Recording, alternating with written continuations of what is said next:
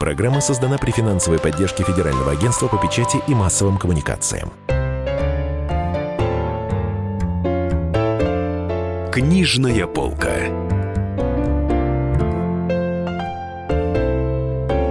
Здравствуйте, дорогие друзья. Это «Книжная полка».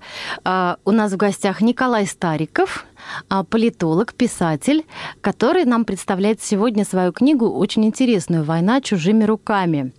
А со мной в гостях, меня зовут Дарья Завгородняя, со мной сегодня соведущий Эдвард Чесноков. Да, благодарю вас. И вот я-то буду рассматривать эту книгу с геополитической точки зрения, не с литературной, в отличие от Дарьи. Вот, Николай Викторович, книга как называется и о чем? Я позволю себе ну, добрый день, э, чуть-чуть поправить коллегу, я бы поставил смысловую точку после слова «война». Война, точка, чужими руками. Потому что книга рассказывает о войне как о способе решения мировых проблем, как о способе достижения государствами своих целей. Это с одной стороны. А с другой стороны, мне показалось важным рассказать именно, как это делается чужими руками. Как это делалось, как это делается сегодня, и как это, к сожалению, неизбежно будет делаться дальше. Очень много исторических параллелей напрашивается, когда начинаешь изучать сегодняшнее время, сопоставлять, например, со временем самопровозглашения Соединенных Штатов Америки или создания сепаратистского государства Бельгии. Очень все похоже на то, что делается сегодня. Настолько похоже, что понимаешь, почему наши западные партнеры, так сказать, по Фрейду пытаются обвинить Россию в том, в чем, собственно говоря, они сами были замешаны только 100, 150, 200 лет назад. Да, так, вот одна из отправных точек – это рассуждение о несправедливости. Донецкую и Луганскую республики, я поясню э, нашим слушателям, западный мир отказывается признавать э, самопровозглашенными э, государствами. А ведь Америка, которая во главе этой травли, она сама сама является самопровозглашенным государством, да? Ведь? Но она самопровозгласилась-то чуть раньше, в 1776 Значительно, году. да, да. Значительно раньше, но как-то это все забылось, вот... Э, да, вообще любое государство является самопровозглашенным. Вот абсолютно любое. Что такое процесс создания государства? Это когда собирается некая группа лиц. Отцы-основатели. От, да, потом это основа, э, считается отцы-основатели. И говорят, мы создаем такое-то государство, подписывают некий документ, в котором это говорится, объявляют о каких-то границах этого государства, и после этого обычно начинается борьба этого государства за международное признание, собственно говоря, за существование, потому что в мире пустот не бывает. Ну хорошо, вот давайте конкретно, вот э, как ведется война, этот последний довод королей? Ну, э, умные государства, овладевшие искусством использования других народов, пытаются вести эти войны чужими руками. Ну вот давайте про современность возьмем. Смотрите, э, единый русский народ делится на части. И части народа под названием украинцы – состоящий из э, жителей Западной Украины, Центральной Украины и областей, которые никогда, собственно говоря, к Малороссии, как это называлось, в Российской империи, не относились вообще. Им говорят, вы вообще другие люди. Вы другой народ, вы совсем другая общность. А вот те русские, э, с которыми вы на самом деле являетесь одним народом, они москали, они вас угнетали, они вас мучили, поэтому вы должны их ненавидеть и в перспективе с ними воевать смотрите, ничего нового в этом нет. Ну а почему так они легко ведутся на это? Вот... Ну, э, большинство людей, конечно же, на это не ведется. Но если бы мы, люди, в целом не были бы людьми внушаемыми, ну, скажем, существами, которые способны попадать под влияние какой-то информации, не работала бы ни реклама, ни маркетинг, ни политтехнологические большинство людей следует мейнстриму, так скажем. Большинство людей живут своей жизнью. На Украине они говорят по-русски, думают по-русски, и на всю вот эту а, антураж не обращают никакого внимания. Собственно говоря, произошел государственный переворот, переворот, подавляющее большинство граждан Украины остались к нему совершенно равнодушны. В этом участвуют ну, 0,0. Так всегда. В этом нет ничего нового. Но, возвращаясь к использованию технологии э, деления на части, использования одной части против бывшего единого целого. Дивиди et impera, разделяй власть, как говорили. Совершенно верно, совершенно верно. Смотрите, за 20 век американцы ну, скажем так, Запад, разделил китайский народ на две части. Гражданская война закончилась в 1949 году победой коммунистов. Американцы вывезли беженцев, армию потерпевшего поражение Чан Кайши на остров Формоза, который тогда так назывался. Получилось отдельное государство Тайвань, и американский флот прикрыл эту эвакуацию и не дал, собственно говоря, Китаю восстановить единство. Китайский народ разделили, Корею разделили на части, была единая э, когда-то Корея, потом ее захватила Япония, в 1945 году ее освободили, после чего американцы американцы поделили на две части. Германию поделили на две части. Все это по инициативе Запада. Сталин выступал за единую, если хотите, неделимую, Внеблоковую. независимую внеблоковую Германию. Это не секрет. Несколько раз делались эти предложения. То есть это у американцев, у англичан, у англосаксов отработанная технология. Вот, например, в, в книге у вас высказывается мысль о том, что к войне с СССР Гитлера подвели э, Англия, Франция и Америка. А вот, э, ну, как это происходило, Николай? После того, что произошло на Украине, мне кажется, что механизм приведения к власти людей, которые потом должны начать войну, он совершенно очевиден. Есть государство, там происходит либо конституционный переворот, либо через э, государственный переворот, как на Украине, приводятся люди, которые резко меняют законодательное поле. Гитлер ведь все свои шаги делал абсолютно по закону. Вот это я хотел подчеркнуть. Никакого нарушения законов в Третьем рейхе не было. Там принимали просто бесчеловечные законы. Сначала запретили э, коммунистическую партию, потом запретили все партии, потом соединили пост рейхсканцлера и э, президента Германии. Потом, потом, потом, потом, и так дошло до Нюрнбергских законов, где, так сказать... Да, расовые законы. Э, расовые законы были приняты. Поэтому на примере Украины мы с вами можем видеть, как все это происходит. Но я хотел вернуться к моменту самопровозглашения государств. Ведь Донецкая и Луганская республика, говорят, они самопровозглашенные, и как-то это говорится с таким, ну, знаете, Презрением. пренебрежением. Да, то есть Да. э, вроде не государство. А назовите хоть одно государство, которое не было самопровозглашено. Э, Соединенные Штаты Америки были частью Британской империи, потом собрались отцы-основатели и сказали, мы теперь отдельное государство. Так, Нет так. налогов без представительства в парламенте. То есть там же вопрос-то был из-за налогов, платить их королю или оставлять себе. Ну, в общем, э, вы совершенно правы, что история создания Соединенных Штатов Америки густо замешана на финансовом вопросе. Не случайно у американцев есть поговорка. О чем бы вам ни рассказывали, речь всегда идет о деньгах. Поэтому я в своей книге постарался рассмотреть вопросы, которые прямо пересекаются с сегодняшними вопросами. Например, привод Гитлера к власти, как это делалось, для чего. Здесь же вопросы создания каких-то государств или провоцирования восстаний для того, чтобы отвлечь от других важных событий. То есть вы создаете кому-то проблему, он занимается этой проблемой, и у него не остается ни сил, ни возможности, ни решимости для того, чтобы препятствовать вам в достижении ваших целей в совершенно другой части земного шара. Если два события на мировой карте происходят одновременно, то огромная вероятность того, что между ними есть связь, что они организованы одними и теми же силами, Ну, и там есть интерес. Э, Понимаете, э, ЛНР и и ДНР, они провозглашены в такой не- несколько скандальной обстановке.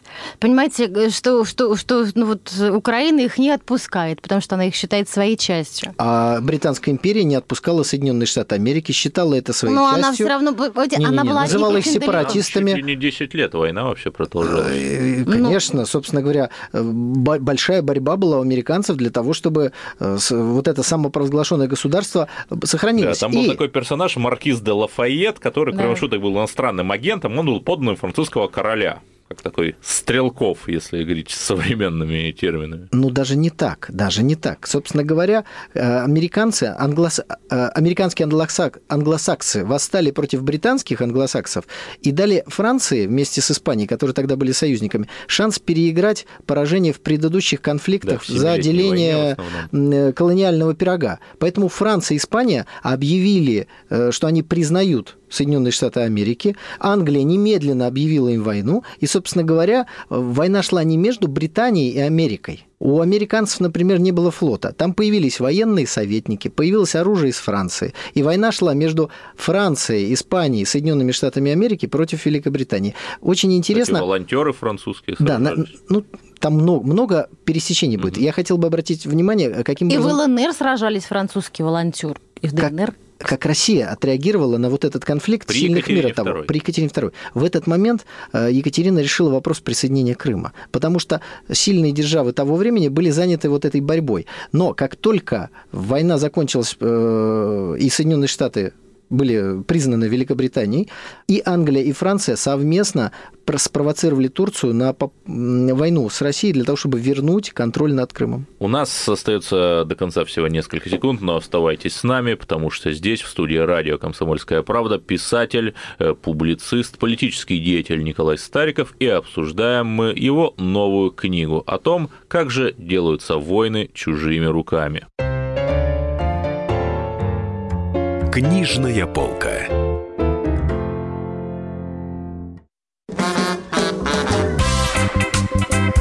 И в России. Мысли нет и денег нет. И за рубежом. Money. Да хоть на Луне. Как же ты не дурачина, братец, если у тебя много сантиков, а ты в тюрьму попал. Деньги правят везде. О них говорили, говорят и будут говорить. По будням с 13 часов 5 минут по московскому времени в программе «Личные деньги» на радио «Комсомольская правда».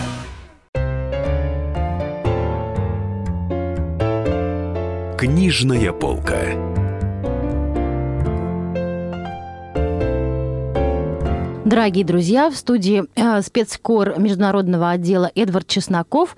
Я спецкор э, толстушки Дарья Завгородня. У нас книжная полка, а в гостях у нас Николай Стариков. И мы обсуждаем книгу э, «Война. Точка чужими руками. Мы а, говорим о том, а, как делаются вообще войны, как это все, как, как механизм, каков у механизм войны чужими руками. Приходим мы к выводу, что значительное количество войн, чуть ли не большинство, а, делается руками вовсе не тех, кто эти войны ведет, не тех, кто терпит огромные потери, огромные утраты. Гитлер, оказывается, все не сам. Вот я посмотрела книгу, почитала, а Горбачев, наоборот, сам. Он, наоборот, наоборот, выступил против всей мировой закулисы и нас спас. Есть не, такая... не, не, Горбачев, э, тут я вынужден вас так, поправить. Давайте, Горбачев выступил расскажите. на стороне мировой закулисы и нас погубил. Так, раска... Но об этом в моей книге э, практически не рассказывается. Я взял всего лишь один эпизод, когда Советский Союз создал в качестве, э, ну, что тут, как говорится, греха таить, инструмента своей политики Германскую Демократическую Республику. Это сделано было после неоднократных предложений Советского Союза Сталина иметь э, нейтральную внеблоковую Германию. После того, как э, американцы и Запад создали Федеративную Республику Германии, дальше вписали ее в НАТО, мы создали Германию Германскую Демократическую Республику, и дальше появился Варшавский договор. Так вот, ГДР был очень эффективным инструментом советской политики. Это была одна из сильнейших армий, там была спецслужба Штази, одна из лучших в мире, если вообще не самая лучшая. В Конституции Германской Демократической Республики было написано примерно следующее, что э, германский народ э, не мыслит своего существования без союза с Советским, э, Союзом Советских Социалистических Республик. И вот это государство Горбачев не за понюшку табака пока сдал немцам, были преданы наши союзники, наши верные союзники. И даже не только Эрих Хонекер, которые я описываю в книге его мытарства, но это, это просто это мерзкое предательство. Человека э, должны были, ну, по крайней мере, вывести в э, Российскую Федерацию, предоставить ему вид на жизнь Российская Федерация, тогдашняя Ельцинская, выдала его Германии. Это, это позор. Уже новая Германия. Он прятался в чилийском э, консульстве. Но были преданы все офицеры, даже сержантский состав армии Германской Демократической Республики. Вот э, интересный момент. Когда Прибалтийские республики в 1940 году вошли в состав Советского Союза, Сталин в виде территориальных корпусов ввел в состав Красной Армии армию Латвии, Литвы и Эстонии. Им даже не поменяли форму, просто погоны убрали и лычки сделали красноармейская. Форма осталась старая. То есть никаких репрессий, ничего. Армия Германской Демократической Республики как вошла в армию ФРГ? Очень просто. Всех офицеров, всех сержантов уволили. Иллюстрация? им не выплатили пенсии, то есть они были поражены в правах. И, ну, если мы зададим себе вопрос, а зачем Зачем Советский Союз, Россия так поспешно вывели свою армию с территории Германии? У нас не будет никакого ответа на этот вопрос, кроме того, что это, ну, это предательство. Почему наши войска там появились? Мы защищали Германскую Демократическую Республику, американцы якобы защищали Федеративную Республику Германии. В этой логике, если советские войска выводятся с территории бывшей ГДР, значит, американские и британские должны быть выведены с территории ФРГ. Вопрос, они там сейчас стоят? Стоят. Почему не была обеспечена взаимность? То есть зачем вы там остаетесь, если уходим мы? Можно же это было сделать договором? Конечно, можно. Но, но никто смотрите, даже не постарался это сделать. А вот интересно, вот сейчас э, дух ГДР Германской Демократической Республики, он совершенно выветрен э, с, с просторов Германии? Или как-то вот про, про это вспоминают? Я думаю, что чем больше меженцев туда будет завозиться, тем более светлым будет образ Германской Демократической Республики, где никаких беженцев никто никогда завозить не собирался. То есть, как это ни странно, может быть, прозвучит, но Германская Демократическая Республика, созданная э, Сталином, э, так сказать, в расовой чистоте хранила часть немецкого народа, не добавляя туда никаких, э, так сказать, э, представителей других Ну вот народов. Я, кстати, читал мемуары покойного Коли, и он там пишет, что ГДР досталось э, Германии по цене бутерброда. И если бы Горбачев там потребовал 50 миллиардов марк, это Коль пишет в мемуарах прямым текстом, то мы бы их дали, потому что эти земли приносят по 500 э, миллиардов марок. Да не надо деньгами мыслить. Просто вот давайте зададим вопрос. Почему наши войска находились на территории Германии? Потому что мы победили, передняя линия обороны. мы победили в Великой Отечественной и Второй мировой войне. Мы находились там по праву победителя. Вопрос. Чтобы мы оттуда ушли, сколько нам должны дать денег? Вопрос даже странный. Ну, деньгами это не измеряется. Это должно измеряться только интересами государства. Но хорошо, вот почему-то Горбачев и Ельцин решили, хотя я с ними абсолютно не согласен, что в интересах государства вывести наши войска. На секунду представим, наши войска сегодня стоят где-нибудь под Берлином. Как вы думаете, положение России было бы от этого более устойчивым, более сильным, более взвешенным, более уважаемым в мире? Однозначно. Да. Вопрос. Мы выводим войска. Зачем? Что мы получаем? Ничего.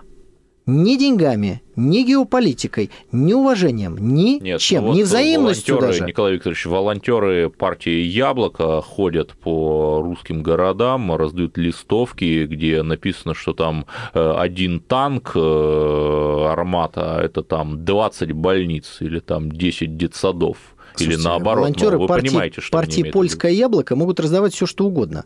Речь идет о тех временах, когда эти волонтеры еще находились, да их в проекте еще не было. Наша армия с уже сделанными советскими танками находилась на территории Германии. Если бы она там сейчас находилась, то положение России в мире было бы куда более уважаемым. Но вот вы немало антипримеров привели там Горбачева тоже. Вот какие-то положительные примеры, когда бы Россия воевала чужими руками успешно. Да, такие примеры есть. Такие примеры есть. Например, Корейская война, которая, по сути, ослабила Соединенные Штаты Америки, очень сильно 50-53 годов. да, очень сильно подорвала авторитет Соединенных Штатов. Вообще потери США в этой войне сопоставимы с потерями во Второй мировой войне, так чтобы было понятно. А войска ООН состояли на 95%. С их потерями во Второй мировой. Да, конечно, с потерями американцев. А войска ООН на 95% состояли из войск Соединенных Штатов э, Америки. Собственно говоря, Советский Союз в этой войне участвовал только самолетами, эскадрильями, ну и какой-то определенной помощью советниками, оружием, и все. А Соединенные Штаты Америки воевали абсолютно полномасштабно. А кто тогда за нас воевал? За нас воевала Северная Корея, но она даже воевала не за нас, она воевала за себя. Здесь вот умение найти союзников. Дальше Китай, он тоже не за нас воевал, он воевал за себя. Китай отправил туда миллион добровольцев по очень простой причине. Я напомню вам, что 49 год закончилась гражданская война, то есть белые китайцы, говоря языком нашей гражданской войны, американцами пригреваются, американцы разбивают армию Северной Кореи, подходят, э, собственно говоря, в Пхеньяну, и китайцам очевидно, что они не остановятся, они раздавят Северную Корею, и дальше так на колесах и заедут в Китай и привезут обратно Чен Кайши на своих э, штыках. Поэтому Китай, зайдя в Северную Корею, он э, защищал э, свою независимость. И война корейская в китайской историографии называется «Война за родные очаги». Я напомню вам, что во время этой войны под напалмовой бомбардировкой США погиб родной сын Мао Цзэдуна. То есть он отправил туда своего сына. Это просто об уровне руководителя. Хорошо, а мы, помимо того, что Америка завязла вот в Корее, мы как-то воспользовались этой геополитической возможностью там в других э, точках земного шара, например? Мы получили определенную передышку, потому что в тот момент речь шла о том, что США готовы начать агрессивную войну против Советского Союза, применить ядерное оружие. ядерное, да. А в 1949 году мы только заявили о том, что у нас есть ядерное оружие. Соответственно, война, начавшаяся сразу после этого, э, для Соединенных Штатов подрыв э, и их э, уважение в мире. Ну, представьте, победитель Второй мировой не может справиться с, север... с частью Кореи, которая совсем недавно не была частью Японии, и китайскими коммунистами. Ну, ну как-то это, это, знаете, как э, армия Третьего рейха была бы где-нибудь завязла... Да, с Грецией не смогла Ну, вот в. Греции где-нибудь, да, завязла бы, и все, и ничего с этой Грецией бы не могла сделать. Ничего ж себе тогда вермахт. Поэтому умение находить союзников, э, использовать чужие интересы в для достижения своих целей – это высочайший пилотаж политиков. К сожалению, наши политики исторически в основном занимали очень рыцарскую позицию. Может быть, Да, как Николай Первый, например. ну да, вот это да. И этим пользовались наши геополитические противники, которые не гнушались и не гнушаются на сегодняшний момент использовать чужие руки. Вот из последних примеров. Пожалуйста, э, группировка ИГИЛ, запрещенная в Российской Федерации, ну, уже практически почившая в БОЗе. Очевидно, что это инструмент американской политики по уничтожению государств Ближнего Востока и потенциальному нанесению удара и по Китаю, на Филиппинах, и, и, и по России. вдруг Да, да везде. активизировались. Вы можете Прилетает Дутерте к Путину, а там вдруг ИГИЛ запрещенный. В тот же день там активизируется. ну, понятно, в тот же день, чтобы Дутерте там был не очень сговорчив с Путиным, вдруг какие-то боевики захватывают город. И есть бренд. Значит, кто захватил? И, ИГИЛ. Что для этого нужно? Нужны деньги, чтобы какие-то э, террористы осуществляли эти действия. Так вот, американцы борются с этим ИГИЛом, от этого зона этого ИГИЛа все время расширяется. Это значит, они не борются, а ему помогают. Приходит Слушайте, Российская ну, Федерация, и ИГИЛ начинает э, скукоживаться, уменьшаться, и в итоге отбили. практически Ну, слушайте, уничтожить. ну, слушайте, Да, у нас подождите. просто А- 30 секунд до конца. Мы Ладно, продолжим Чесноков э, вот после эту политическую перерыва. передачу развел. Да, мы продолжим. И с нами Николай Стариков. Обсуждаем мы его новую книгу о том, как делаются войны чужими руками. Оставайтесь на линии. Книжная полка. Мигранты и коренные жители. Исконно русское и пришлое. Культурные конфликты и столкновения менталитетов. Пресловутый НАЦ-вопрос встает между нами все чаще и острее. Ставим его ребром на радио «Комсомольская правда». Программу «Национальный вопрос» слушайте каждую пятницу после 7 вечера по московскому времени.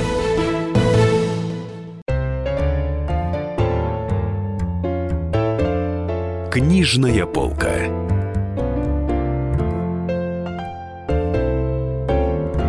Дорогие друзья, это книжная полка, на ней сидит э, спецкор международного отдела Эдвард Чесноков, Дарья Завгородняя, спецкор Толстушки, а в гостях у нас, у нас э, Николай Стариков, писатель, э, журналист-международник, политолог, э, э, мыслитель с книгой «Война чужими руками. Мы рассуждаем о том, как, собственно, войны делаются вообще в мире и так далее, что происходит, а, почему имеют право на существование Донецкая и, и Луганская республики, и, собственно, что США не правы в том, что угнетают их, и мировая вообще вся э, общественность. А вот я хотела спросить Николай, задать вам, Николай, такой простой вопрос. Очень много терактов на Западе. То есть, да, постоянно что-то происходит. Кого-то грузовиками давят. Я как простой человек рассуждаю. А, э, С помощью кровавых акций исламисты пытаются ослабить Запад. Да?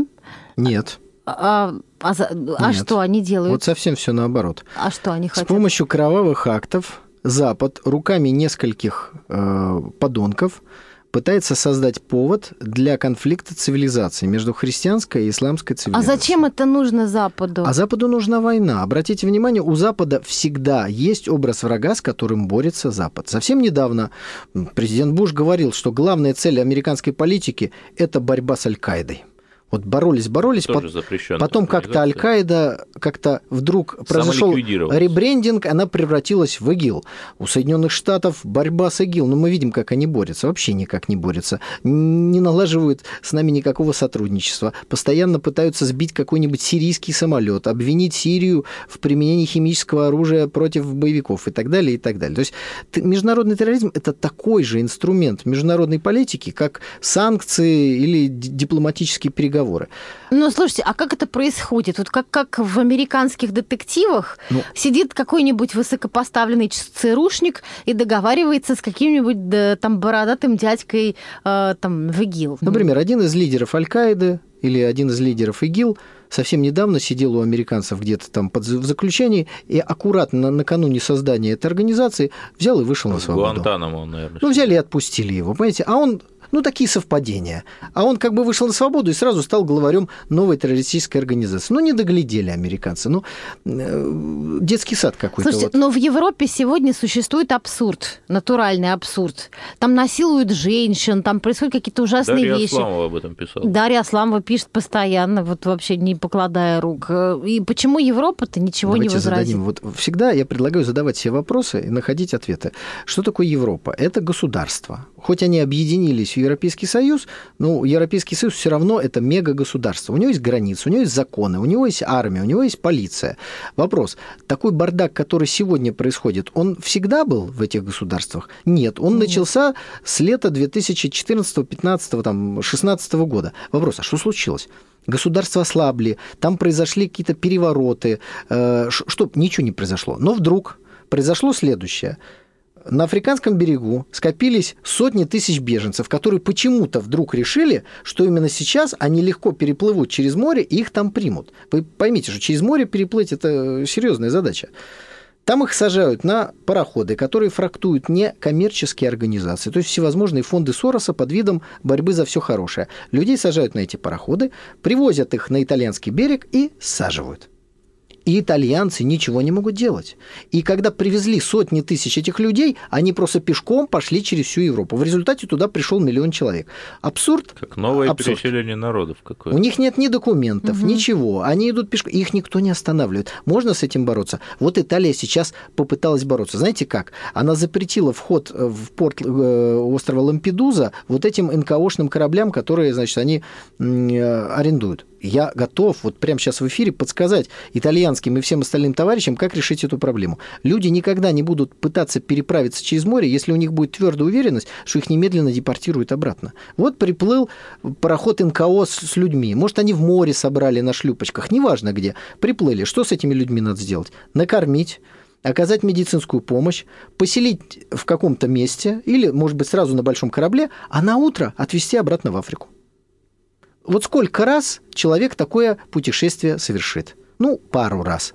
Потому что очень часто люди еще платят деньги за то, чтобы их переправляли. То есть он продает все свое имущество в надежде, что он останется в Европе. Ну, раз его перевезли, два перевезли, дальше все сотни тысяч беженцев узнают, что бессмысленно Ну, переправлять. хорошо, Всё. вот вы говорите, что это делается зачем-то, а с какой целью? Это значит, что власти Европы находятся под таким прессингом, что они не делают то, что должна делать власть. Вопрос, кто может давить на власти Европы? Только наши американские партнеры. Зачем?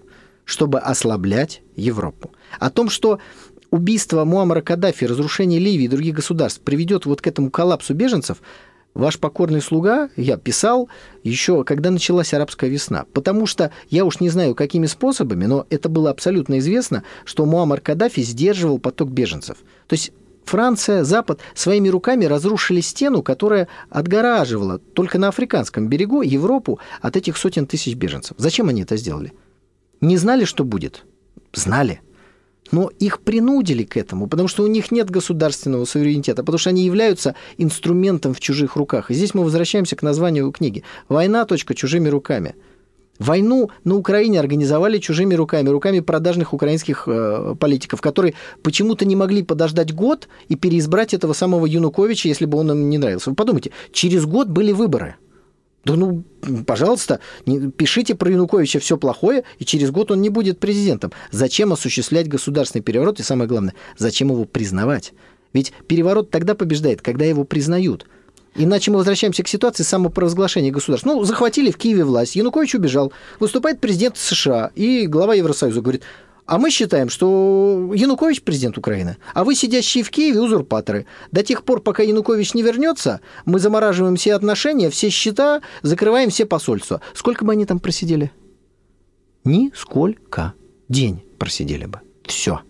Почему Запад признал? Потому что ему нужна была ситуация раскачки Украины, раскола и гражданской войны там. Не Януковича свергнуть было нужно, а нужно было начать гражданскую войну. Для чего? Это уже следующий этап, чтобы втянуть в Россию, создать сложности, язву в центре Европы, чтобы прервать поток грузов, который потенциально по шелковому пути может идти с Китая. Тут много-много всяких вложенных, как матрешка, одна в другую э, идей. Зачем это нужно было? Но мы с вами всегда, если видим Нелогичные действия политиков, это значит, мы просто неправильно понимаем их логику, их цели.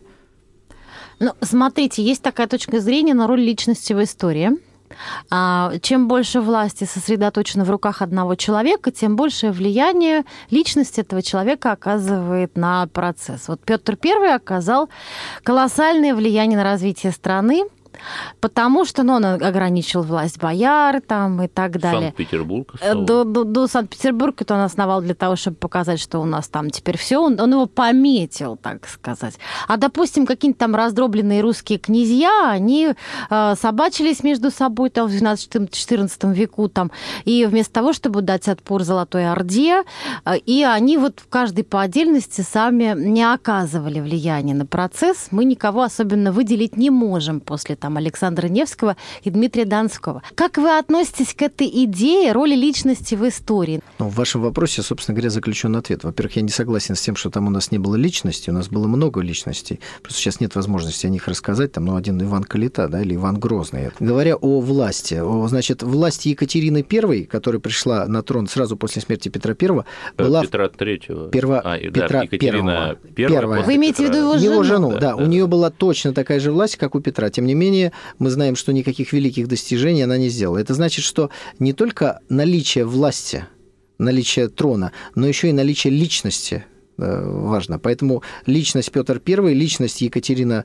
э, II оказали куда большее влияние на историю страны, чем э, такие же, казалось бы, Елизавета или Екатерина I, ну, не считая там двух промежуточных Петров, второго и третьего. Поэтому роль личности, конечно, имеет огромную роль. И в истории России роль личности куда больше, наверное, чем э, в истории других государств. Почему? Ну, потому что нашему народу, причем вне зависимости от национальности, свойственно, э, свойственен монархический взгляд на события. Вот, например, для кавказцев они служили белому царю принимали присягу, и это правда, что во время событий революции 17 года, собственно говоря, верность присяге сохранили э, в основном туземные войска. Русские войска оказались зараженными всей революционной пропагандой, а вот тот, кто стоял до конца, кто не изменил присяги, это были как раз, это была дикая дивизия, это были э, другие представители некоренных национальностей, как бы сейчас сказали. И два человека, приславшие телеграмму государю с полной поддержкой его, это был граф Келлер, немец этнический, и Ханна Хичеванский, глава, ну, точ- точнее, командовавший гвардейской кавалерией. Так что роль личности в истории России, она очень большая, и поэтому России м, периодически, я бы так сказал, везет.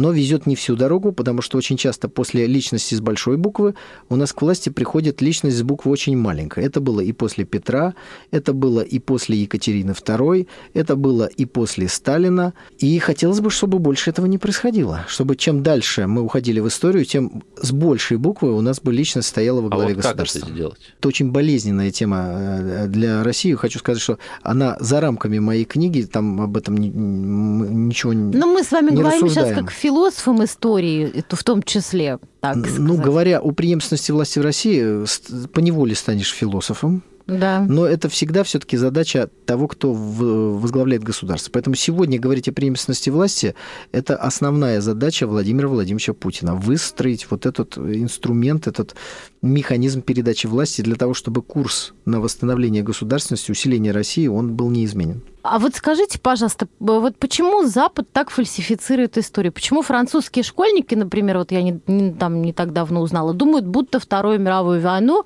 победили американцы? М, Вот, мы, вот это какой-то ужас, честно говоря. Понимаете, это- Я это- отвечу это вам от- натуральный в- кошмар. вопросом на вопрос, уж простите. А как думали школьники Германской Демократической Республики? Кто победил? Ну уж не американцы, точно. Они думали и были уверены в этом, что Советский Союз освободил их от германского нацизма. Это правда. Почему? Да. Потому что именно это было написано в учебниках. Потому что об этом им рассказывали, э, так сказать, э, Ну, видите, это было ближе к книги. правде, так- чем то, что сейчас рассказывают французским детям. Так вот, ответ Ну, на ваш вопрос очень простой. Что написано в учебниках, о чем говорят в телевизоре, о чем они слышат на радио, то и остается в головах людей. Поэтому на Западе говорят фальсифицированную версию истории, и она, к сожалению, потихонечку в сердцах и умах оседает. А мы можем как-нибудь это поменять вообще? Можем, если это? получим доступ к сердцам и умам западной аудитории, но нас туда не пускают. Обратите внимание, какие препоны ставятся для вещания Russia Today. Ну и, собственно говоря, Запад всячески ограничивает свое информационное пространство.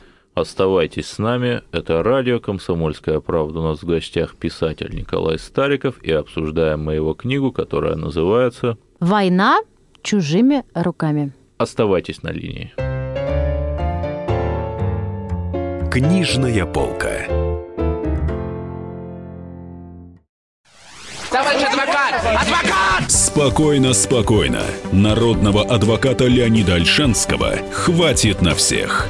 Юридические консультации в прямом эфире. Слушайте и звоните по субботам с 16 часов по московскому времени.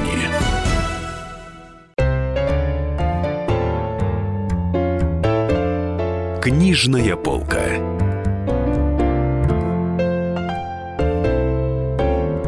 Дорогие друзья, у нас в гостях Николай Стариков, писатель, политолог, историк. Мы обсуждаем его новую книгу, которая только что вышла в издательстве «Эксмо» «Война чужими руками. А, я Дарья Завгородняя, со мной в студии Эдвард Чесноков, а, который немножко заскучал в предыдущей части. Эдвард, ты хотел что-то там Да, э, Николай Викторович, расспрашивать. а вот правильно ли я понимаю, что в вашей логике получается, что сейчас Россия ведет войну на Украине чужими руками, а именно ЛНР и ДНР? Нет, неправильно. Э, Совершенно не так. Для того, чтобы э, иметь возможность так заявить, нужно, собственно говоря, отмотать всю хронологию событий и возложить ответственность за государственный переворот, который осуществили американцы руками продажных политиков и националистов на Россию. Вот именно такую точку зрения преследует украинская пропаганда. Она говорит, это вы организовали переворот, для того, чтобы забрать Крым и расколоть Украину. Да-да, это вы Януковича заставили сбежать Конечно, и так далее. все наоборот. И если бы не было государственного переворота и заявления о том, что русский язык будет запрещен, то, возможно, не было бы того народного восстания на Луганщине и э, в Донецке, которое произошло. Поэтому Россия не ведет войну на Украине, но она поддерживает ДНР и ЛНР, потому что, собственно говоря, для этого есть очень много причин. Мы понимаем конечную цель западной политики в отношении русского народа в целом. Разделить на части. Мы сегодняшнюю нашу программу с этого начали. А дальше, представьте, с одной стороны, ведь со стороны Российской Федерации никакой ненависти к Украине как к государству да, нет. Ну, вышиванки, кухня, язык, да ради бога. Никогда украинский язык и что-либо э, украинское не вызывало никакой аллергии в России. Ради бога. Это, это некая русская особенность тоже русские, ну вот с особенностью какой-то, ради бога. А с той стороны ненависть. Ненависть ко всему русскому. Если кто-то сеет ненависть, он посеет бурю. Это значит, что 20-30 лет русофобской пропаганды сформирует поколение людей, которые готовы будут с Россией воевать. Вот конечная цель американцев. И теперь представьте, есть две области Украины, которые восстали против ну, государственного переворота. И в этом смысле они легитимны, а киевская власть нелегитимна.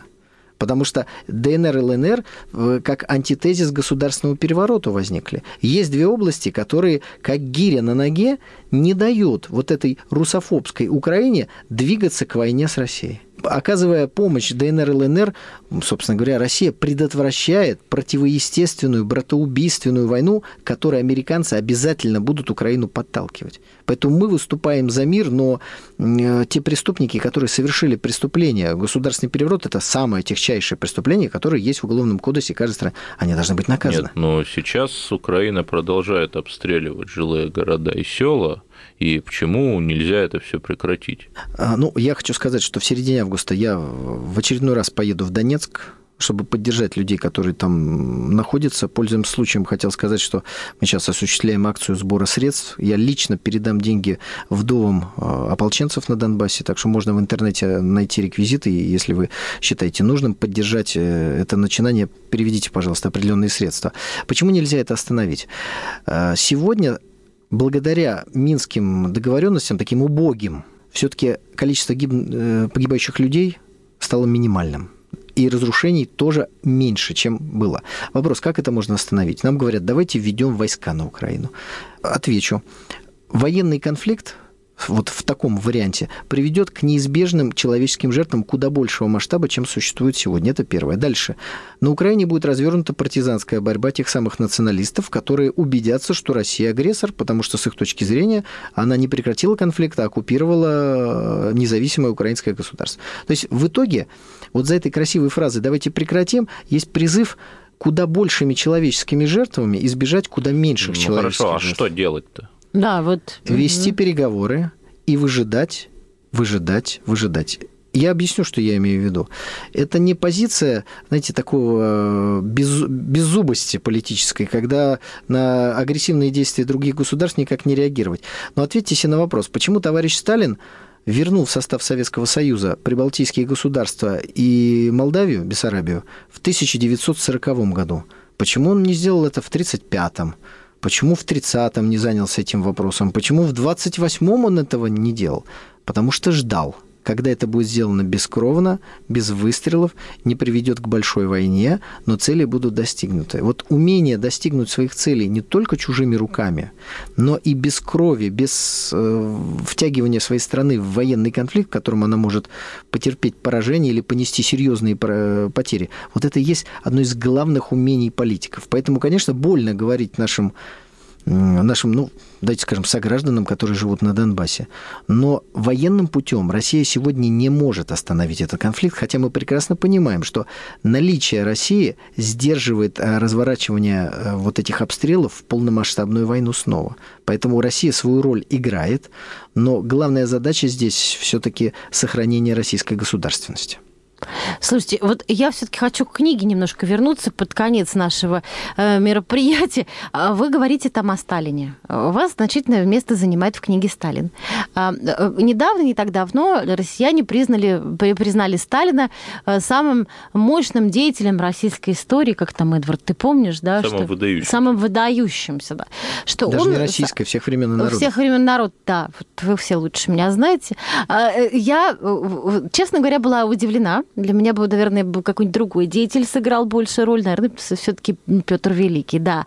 А, а, но, смотрите, война чужими руками, да, Сталина вынудили положить на Второй мировой войне 27 миллионов людей. Вот как такого умного и влиятельного человека могли э, так обвести вокруг пальца, что он э, там 27 миллионов раз и потерял людей? Ведь он же не хотел этого. Вот глобально, Николай. А вся предвоенная политика Сталина направлена на, э, на то, чтобы избежать втягивания в войну, ради которой привели Гитлера. То есть создан тезис коммунистический Советский Союз, социалистический, и антитезис, антикоммунистический Третий Рейх.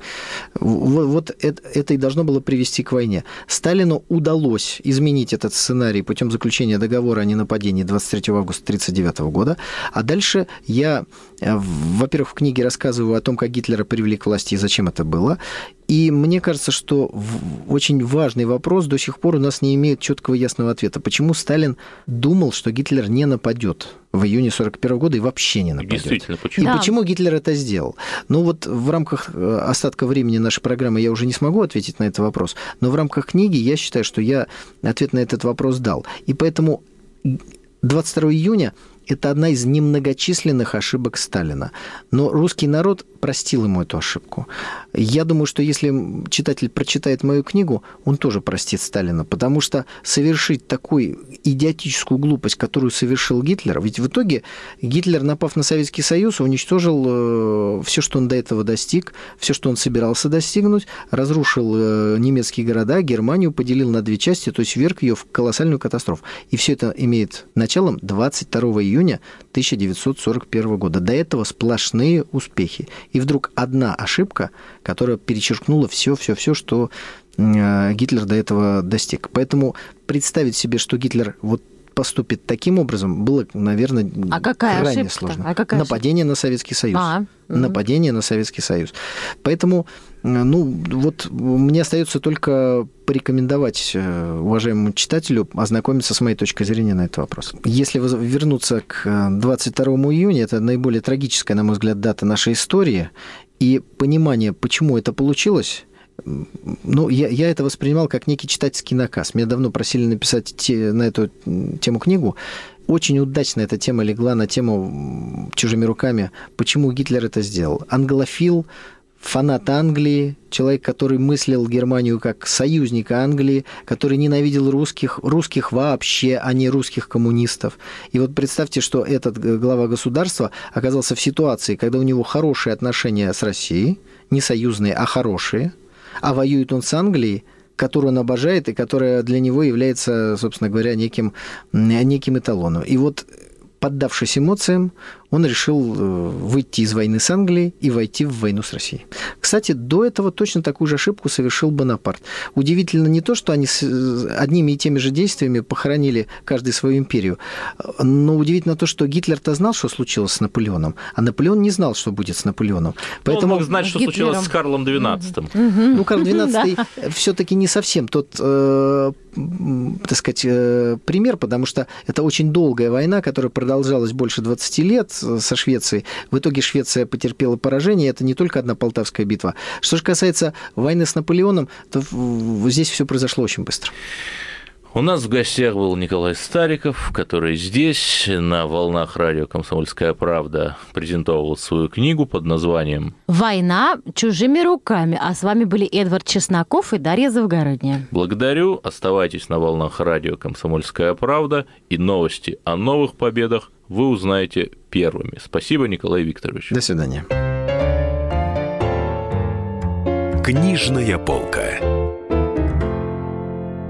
Программа создана при финансовой поддержке Федерального агентства по печати и массовым коммуникациям. Товарищи солдаты и офицеры российской армии. Полковник Баронец разрешает обратиться. Звоните и задавайте накопившиеся вопросы. Угроза НАТО, жилье для военнослужащих и перевооружение России. Обо всем этом Виктор Баронец знает лучше других. Программу «Военный ревю» слушайте по будням с 5 вечера по московскому времени.